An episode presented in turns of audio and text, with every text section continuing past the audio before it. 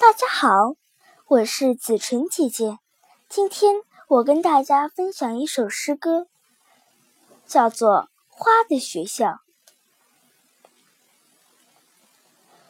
当雷云在天上隆响，六月的阵雨落下的时候，顺势的东风走过荒野，在竹林中吹着口笛。于是，一群一群的花从无人知道的地方突然跑出来，在绿色草地上狂欢地跳着舞。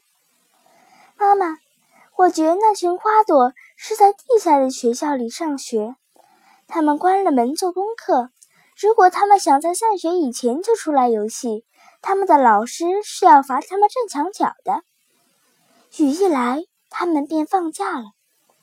树枝在林中互相触碰着，绿叶在狂风里萧萧地响响着，雷云拍着大手，花孩子们便在那时候穿了紫的、黄的、白的衣裳冲了出来。